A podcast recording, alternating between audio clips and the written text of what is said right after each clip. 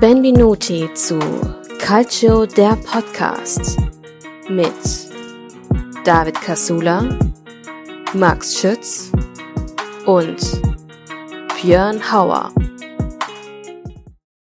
Ein herzliches Hallo zur aktuellen Sonderfolge. Und zwar wird jetzt gleich im Anschluss unseren Freund Bernhard Kirchmeier hören, der das Thema TV-Rechte einfach behandeln wird. Er hat uns da eine Audiospur zukommen lassen, wo er einfach ganz gut und recht verständlich aufschlüsselt, was ist gut, was ist weniger gut am aktuellen Vertrag. Und jetzt wünsche ich euch viel Spaß mit unserem Freund, dem Bernie. So, hallo die Runde der Björn hat mich gebeten, ein paar Worte zum neuen TV-Vertrag der Serie A zu verlieren, weil ich ja, wie einige von euch bereits wissen, meine Leidenschaft des Calcio äh, mit meiner zweiten Leidenschaft der, der, der Finanzwelt gerne verbinde. Deswegen bin ich mal wieder bei euch dabei.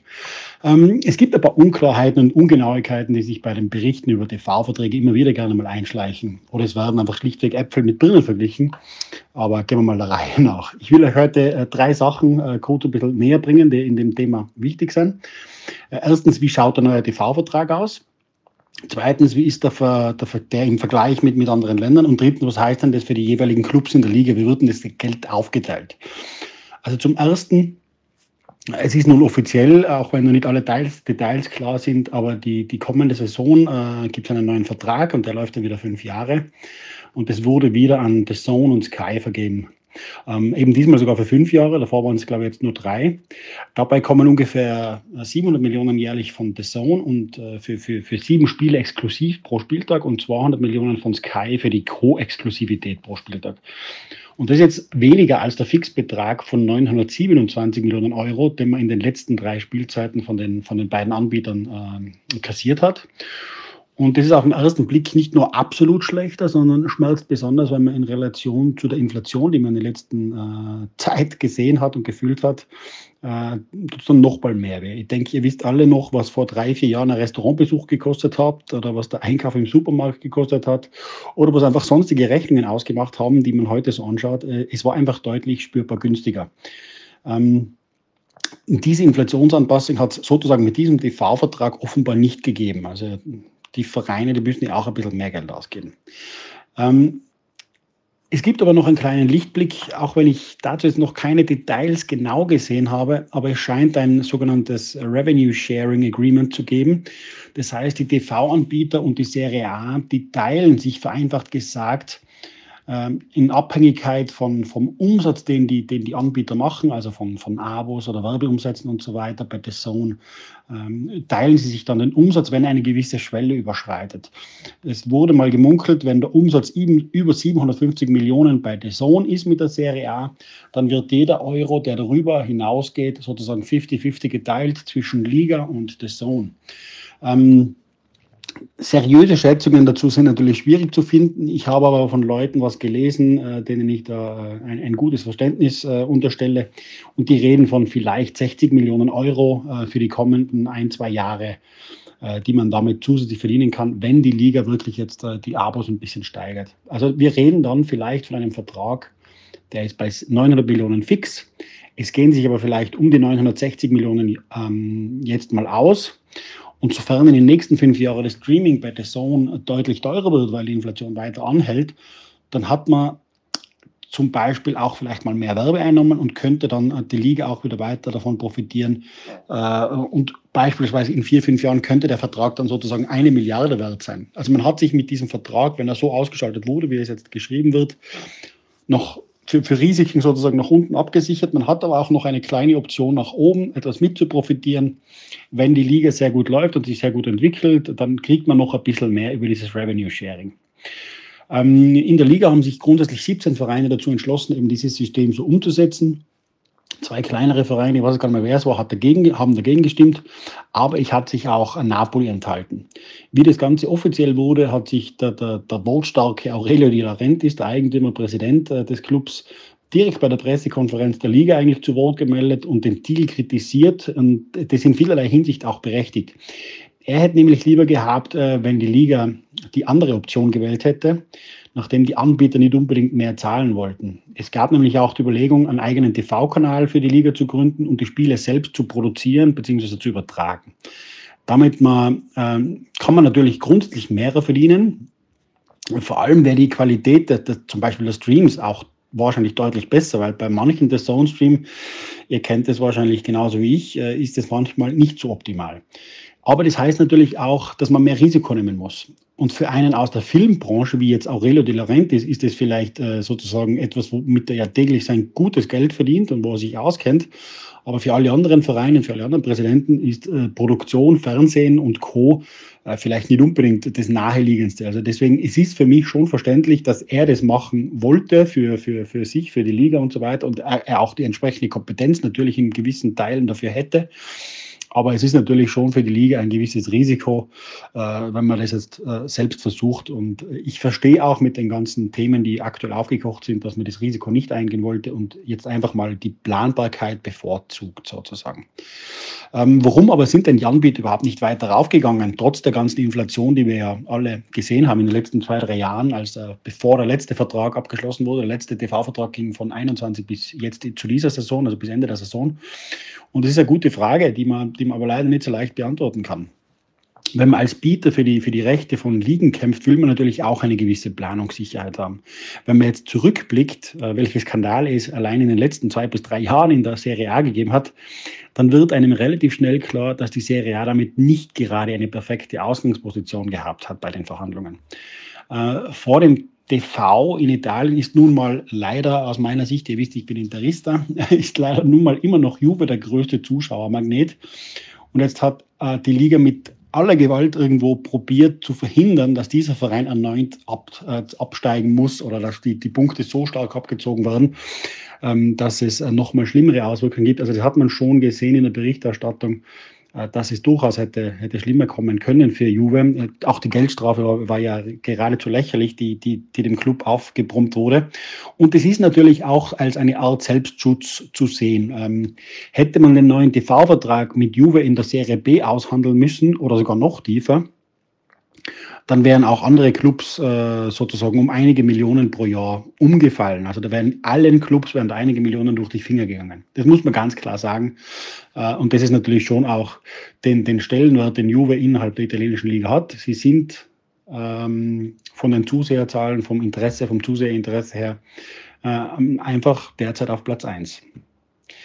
Äh, es gab dann auch noch einen Fashion-Doping-Skandal, wenn ich mich nicht ganz äh, falsch erinnere, vor kurzem mit Paul Pogba, das hilft der Liga, beziehungsweise dem Ruf der Liga jetzt auch nicht gerade. Und dann kommt mit Faccioli äh, der nächste, ich sage es jetzt nochmal ganz bewusst, Juventino, kleiner Seitenhieb. und mit Tonali, auch ein kleiner ehemaliger Milan-Spieler, äh, um die Ecke und haben gemeint, sie müssen doch auf Spiele wetten. Der eine hat es wenigstens so gemacht, dass er nicht auf die eigenen gewettet hat. Der andere wettet doch glatt auf die eigenen. Ähm, nun, das Ganze, die sind jetzt natürlich auch in Verruf geraten. Ich erwähne jetzt nur die beiden, weil die beiden haben es zugegeben, deren Strafen sind inzwischen offiziell raus. Auch, auch Tonali wurde inzwischen bestätigt, die zehn Monate plus dann sozusagen Bewährung mit, mit äh, Psychotherapeuten und, und, und äh, Behandlungen und so weiter.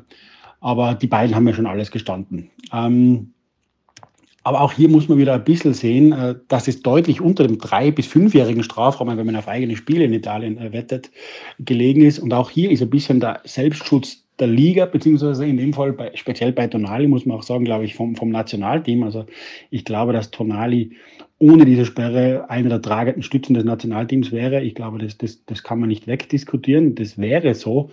Und zehn Monate, ja, damit verpasst er jetzt die, die, das nächste Großereignis. Ja. Also das, das ist mal weg, die EM, aber danach ist er wieder mit dabei, grundsätzlich.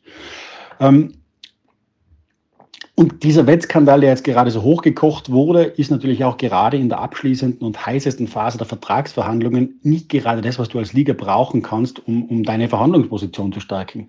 Da gehen die Anbieter natürlich nicht nochmal 50 oder 100 Millionen rauf, um jetzt endlich den Deal über die Bühne zu bringen. In dem Sinne waren die Trümpfe also ganz klar in den Händen von Zone und Sky. Vor allem gab es da ja sonst keinen, keinen Bieter.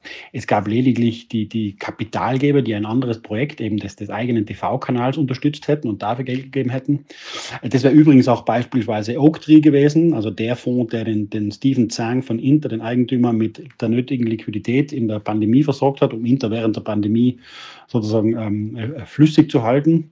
Der das ist auch der Fonds, von dem ihr immer wieder lest, äh, dass das Zang jetzt dann bald sehr viel Geld zurückzahlen muss. Also im Mai sind da mit Zinsen 380 Millionen fällig für 275 Millionen, die er sich 2021 im Mai ausgeliehen hat. Also satte Zinsen, aber das wäre ein Thema für einen späteren Zeitpunkt. Also ich bin mir sicher, dass das interessiert auch den einen oder anderen, aber es wäre für heute jetzt umfangreich.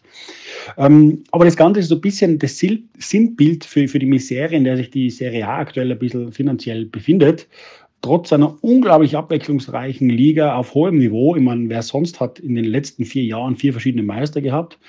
Äh, und die Top-Vereine zeigen ja auch in Europa relativ gut auf. Also Inter war jetzt gerade wieder in der Champions League äh, im Finale. Ähm, die Vereine sind jetzt wieder relativ ordentlich gestartet in die, in die neue Saison in Europa. Also außer jetzt gestern die Spiele von, von Lazio und Milan, das war jetzt eher weniger überzeugend. Die habe ich noch gesehen. Ich nehme es am Donnerstagnachmittag auf. Also keine Ahnung, was die Europa League und äh, die Conference League heute noch äh, so bringen. Aber grundsätzlich ist die, Liga, die, die Liga in Italien, ähm, die italienische Liga so rum, in Europa ja sehr, sehr, sehr erfolgreich unterwegs gewesen und hätte schon ein bisschen aufgezeigt. Also ich glaube, keine Liga hat im letzten Jahr in der, in der, in der Fünfjahreswertung mehr Punkte gemacht wie jetzt die Italiener. Ähm, nun zum zweiten Punkt. Wie sieht denn das Ganze jetzt im, im Vergleich zu anderen Ligen aus? Da muss man vielleicht ein paar Fakten wissen. Die Serie A schließt einen eigenen Vertrag ab und die Serie B schließt einen eigenen Vertrag ab. Die nationalen TV-Verträge in anderen Ländern, wie zum Beispiel Deutschland oder in Frankreich, die umfassen auch zum Beispiel die zweite Liga. Speziell die zweite deutsche Bundesliga dürfte aufgrund der kleineren Größe, äh, weil ja die erste Liga nur 18 Vereine auch hat, äh, haben, haben die natürlich einen, einen größeren Wert, weil in der zweiten Liga tendenziell auch der ein oder andere größere Club mit dabei ist. Und das sieht man in, in Deutschland immer wieder. Also wenn diese, diese Liga separat handeln würde, dann würde die, die, die zweite deutsche Bundesliga wahrscheinlich einen relativ guten TV-Vertrag kriegen und das würde man bei der ersten Bundesliga, wenn die alleine verhandeln würden, würde ein bisschen schlechter ausschauen, aber dazu gleich mehr. Ähm, die Serie B hat zum Beispiel einen eigenen Vertrag mit knapp 40 Millionen Euro Vertragswert. Das ist in etwa vergleichbar mit der österreichischen Bundesliga oder der dänischen oder der schwedischen Liga oder auch die wirtschaftlich schwache äh, Ausgangslage in Argentinien. Deswegen ist auch in Argentinien der nationale TV-Vertrag nur 40 Millionen Euro in etwa, obwohl natürlich da ganz großartige Fans mit, mit unglaublich spannenden Vereinen unterwegs sind, die einen massiven Hype teilweise auslösen können. Ja, also gerade so ein Superklassiker oder so. Also, aber auch dieser Vertrag ist vergleichbar mit Österreich, knapp 40 Mille pro Jahr. Ähm, mit diesem Wissen kann man jetzt die Relation äh, in Deutschland sehen. Die verdienen äh, vom TV-Vertrag her knapp 1,08 Milliarden pro Jahr gegenüber den 900 Millionen, die wir jetzt in Italien haben. Ähm, die verhandeln den Vertrag neu am Ende der kommenden Saison. Ähm, und da fließt aber eben, wie gesagt, relativ viel Geld in die zweite Liga. Das sieht man auch, äh, dass, äh, dass dass da die, die Produktion, die, die Fernsehproduktion in der zweiten Liga, das, das ist da einfach auf einem anderen Niveau.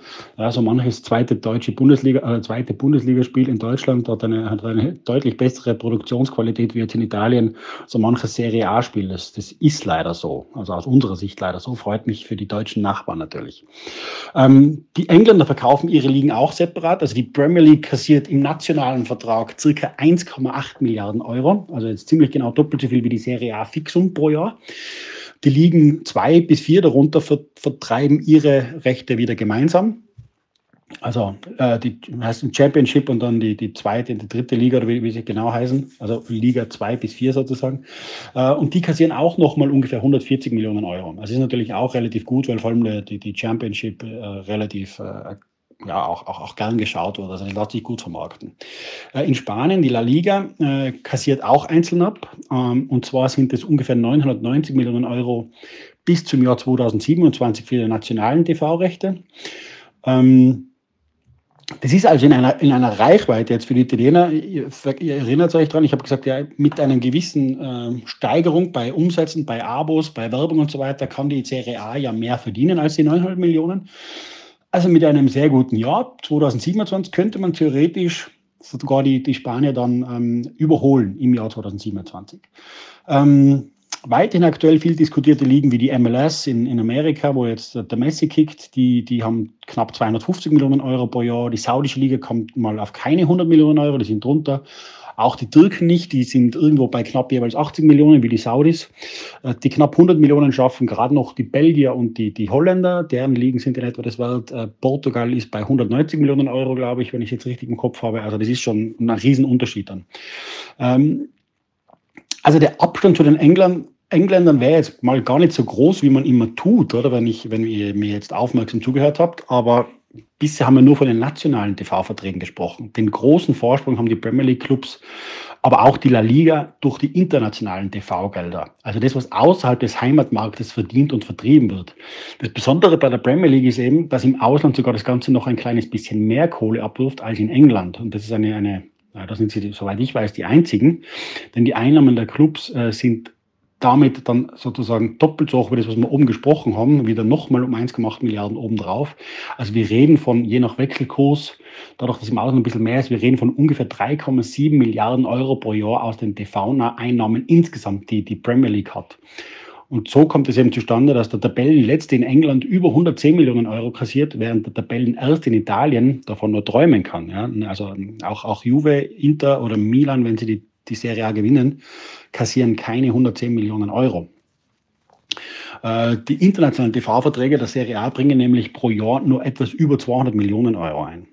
Die spanischen Clubs haben auch international besser gearbeitet, die sind auch besser aufgestellt. Aus dem Ausland kassieren die auch nochmal knapp 900 Millionen. Also die verdienen im Ausland fast dasselbe wie im Inland und damit deutlich mehr wie jetzt die Italiener. Da ist der große Unterschied dann äh, zu, zu den Spaniern zu erklären.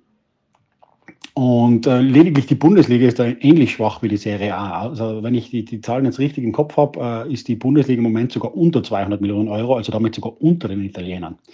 Ganz grob kann man also sagen, man, das wisst ihr alle, dass die Premier League mit 3,7 Milliarden Euro in einer eigenen Liga spielt, um das mal so zu sagen.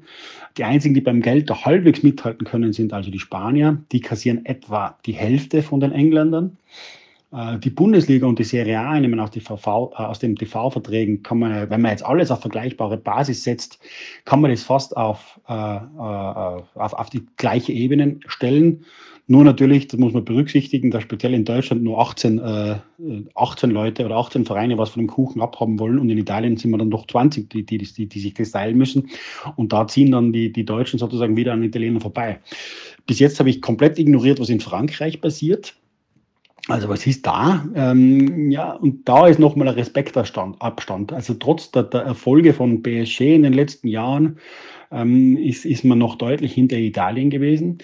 Auch diese sind gerade dabei, also die, die, die Franzosen sind gerade dabei, ihre TV-Verträge neu zu verhandeln. Sie wollen es schaffen, auf eine Milliarde zu kommen. Das war das erklärte Ziel. Also in etwa so eine, eine, einen Vertrag, wie die Italiener ihn jetzt bekommen hätte, hätten sie gerne abgeschlossen, weil man will natürlich mehr und gibt sich mit etwas weniger zufrieden dann im Verhandeln. Ähm, aber das wäre eine Steigerung von rund 30 Prozent gewesen und das hat einfach keiner geboten. Es gibt keiner ein Angebot ab derzeit und, und das, die, die, die Frist ist bereits abgelaufen, äh, mit denen sich die, die französischen Vereine zufrieden gegeben hätten. Also jetzt müssen sie schauen, wie sie jetzt weiter tun, weil es gab kein Angebot, das auch nur annähernd in der Höhe gewesen wäre, dass es äh, als akzeptabel gilt.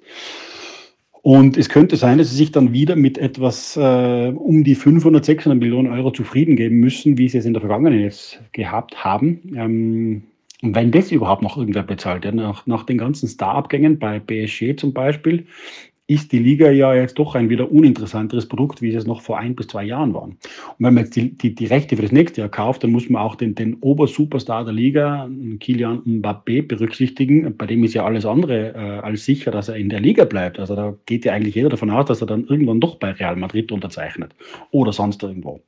Aber ich hoffe, damit habt ihr ein bisschen einen Überblick, wie denn die Ligen zueinander äh, vergleichbar sind und was denn wirklich jetzt wo verdient und, und bezahlt wird. Dann habe ich noch den, den dritten Punkt, den ich euch euch ein bisschen näher bringen wollte, wie denn das Ganze jetzt aussieht, ähm, wie der Kuchen in Italien sozusagen aufgeteilt wird. Ähm, also die gesamten TV-Gelder von vermutlich alles in allem rund 1,1 bis 1,2 Milliarden Euro, also national und internationale TV-Einnahmen im kommenden Jahr als Beispiel.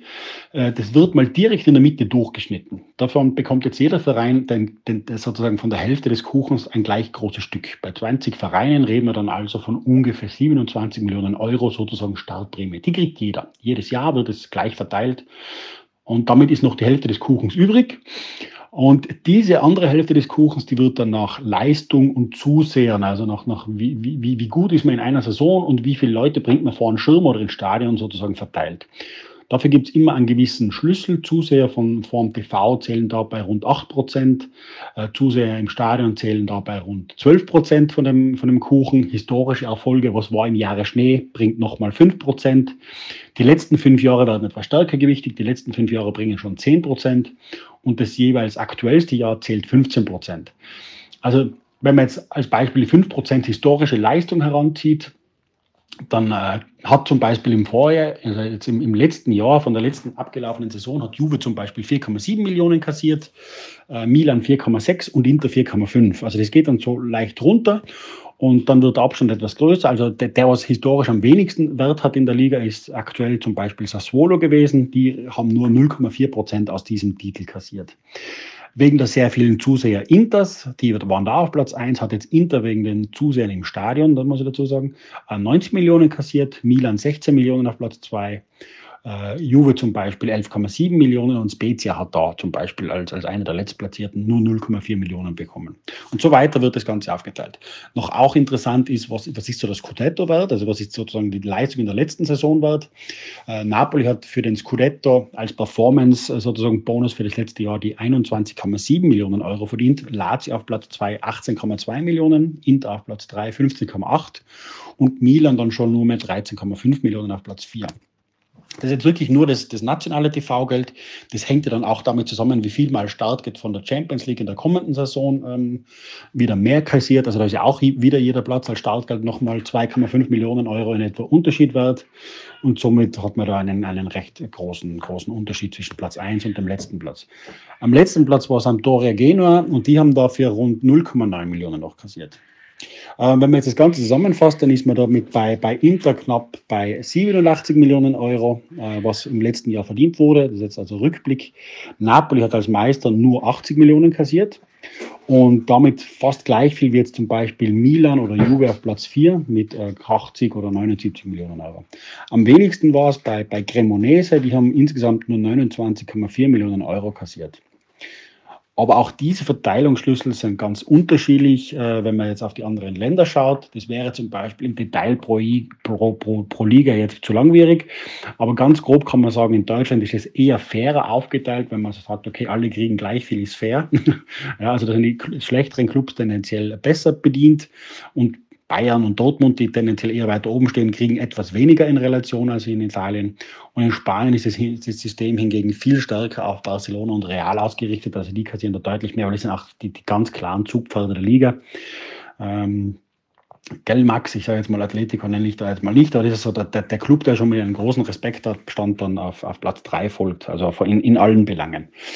Und da schneiden sich Barca und Real eben das, das, das größte Stückchen ab. Jo, damit lasse ich es auch schon wieder gut sein. Es war jetzt doch etwas länger, glaube ich, als ich geplant habe. Aber ich hoffe, ihr habt damit ein bisschen einen Überblick bekommen und könnt mit den TV-Verträgen äh, in Zukunft besser mitreden oder habt die andere Zusatzinfo bekommen, die ihr vielleicht noch nicht hattet. Wenn es dazu noch mal was bedarf, dann bin ich natürlich jederzeit bereit. Dann können wir gerne mal wieder einen, einen Podcast machen. Ich wünsche euch was. Schöne Zeit. Ciao, ciao. Ja, meine Lieben, das war unser Freund der Bernie. Ich denke, da waren einige interessante Infos zum Thema TV-Rechte, TV-Verträge dabei. In diesem Sinne wünsche ich jetzt einen wunderschönen guten Tag. Habt euch lieb. Tschüss. Baba.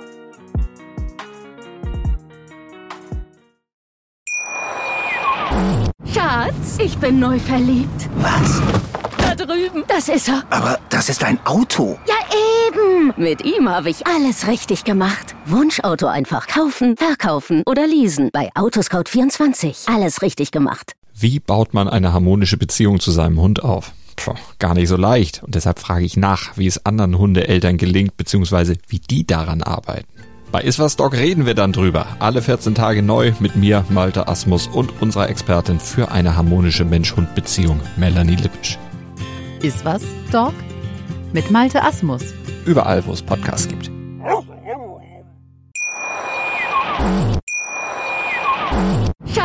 Ich bin neu verliebt. Was? Da drüben. Das ist er. Aber das ist ein Auto. Ja, eben. Mit ihm habe ich alles richtig gemacht. Wunschauto einfach kaufen, verkaufen oder leasen. Bei Autoscout24. Alles richtig gemacht. Wie baut man eine harmonische Beziehung zu seinem Hund auf? Puh, gar nicht so leicht. Und deshalb frage ich nach, wie es anderen Hundeeltern gelingt, beziehungsweise wie die daran arbeiten. Bei Iswas Dog reden wir dann drüber. Alle 14 Tage neu mit mir, Malte Asmus und unserer Expertin für eine harmonische Mensch-Hund-Beziehung, Melanie Lippisch. Ist was, Dog? Mit Malte Asmus. Überall, wo es Podcasts gibt.